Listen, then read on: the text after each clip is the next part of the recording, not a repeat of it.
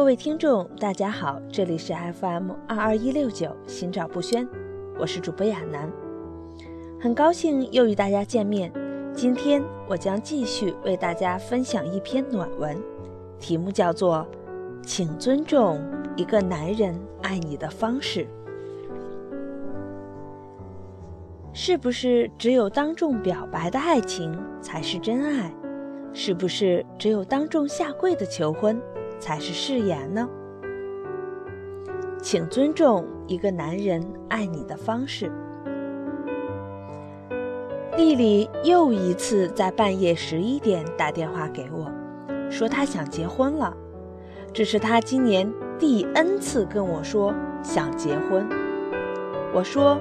跟我说没有用，跟你的 C 先生说去。丽丽跟她的 C 先生在一起已经三年了，关系一直都很好，是公认的一对模范情侣。结婚也是顺理成章的事儿。丽丽是我的大学同学，人长得漂亮，自立又善良。过去追求她的人不计其数，不过她都没有动过心。而 C 先生条件一般，追了丽丽将近一年，做了丽丽三百六十五天的准时的早安、晚安和天气预报，最终牵手成功。我问丽丽：“你觉得 C 先生真的爱你吗？你愿意跟他生活一辈子吗？”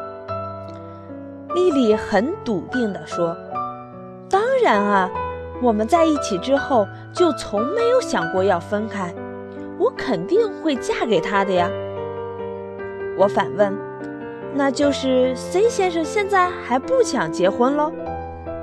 丽丽说：“不是，他也想结婚。”我说：“既然都想结婚了，那就去领证啊！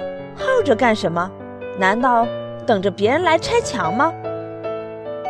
我知道丽丽外表很单纯，内心其实是有一点公主病。因为害怕受伤，所以哪怕碰到心动的人，不表白也不接受。他希望这一辈子谈一场恋爱就好，结一次婚就好。希望爱他的那个人比他更爱自己，爱他的美丽、单纯，也爱他的无理取闹。和小情绪，他希望在他哭的时候有人逗他笑，他寂寞的时候有人陪他玩。无论遇到多大的困难挫折，那个人都会为他挡风遮雨。他希望他的 Mr. Right 心里只有他一个人，愿意为他做尽一切的事情。而 C 先生又恰好就是这样一个人。C 先生在丽丽的面前就像一个不倒翁，无论丽丽怎么朝他撒气，他都微笑着；无论受到了什么挫折，都挺立着。跟 C 先生在一起，有安全感，有占有欲。而丽丽更像是一个被惯坏的小公主，偶尔想到 C 先生要出差，虽然饮食起居、娱乐消遣。等等，C 先生都会给丽丽做详尽的参考，但丽丽仍旧会忍不住想哭。认识 C 先生之前，丽丽的生活是吃饭和旅行；和 C 先生在一起之后呢，丽丽的生活是爱情和婚姻。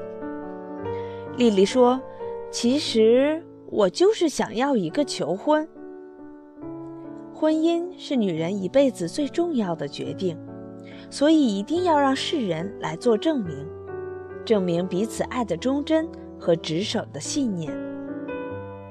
丽丽梦想着有一个王子骑着白马在她的面前说爱她，更希望有一天这个王子站在城墙上对整个世界宣布：“你就是我这辈子唯一的女人。”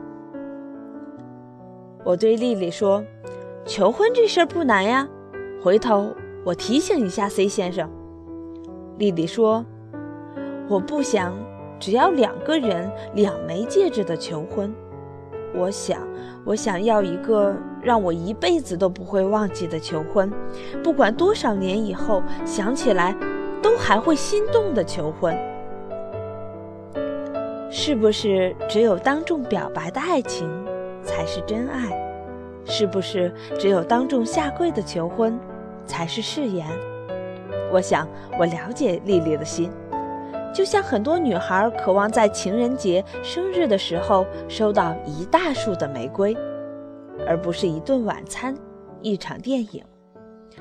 在他们的眼里，有一种爱情，就是想让别人羡慕和嫉妒的爱情。有多少女孩梦寐以求一场别开生面、永生难忘的求婚，所以就有了电影院求婚。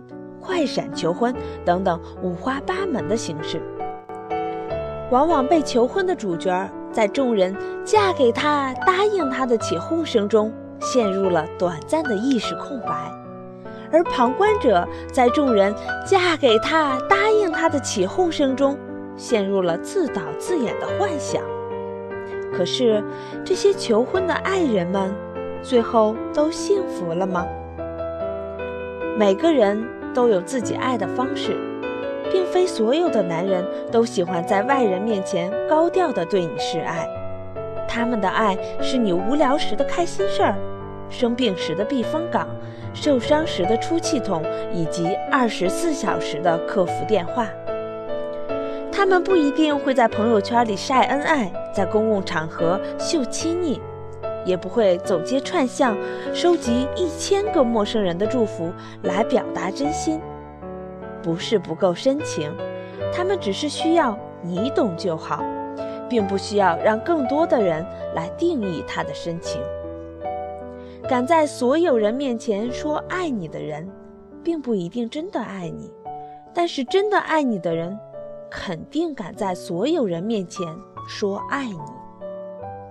如果你真的爱一个男人，那么请尊重他爱的方式，别强求他在公开的场合示爱或者求婚。无论是爱情还是婚姻，冷暖自知，并不需要外人或祝福或看衰的见证。如果现实安稳，佳偶天成，这样哪怕耄耋之年，你还可以初心地说：“嘿。”老头，你还欠我一个求婚。就是这样，你所体会到的，也许就是那些最简单的美好。好了，今天的暖文分享就到这里，那么下一期我们再见，晚安。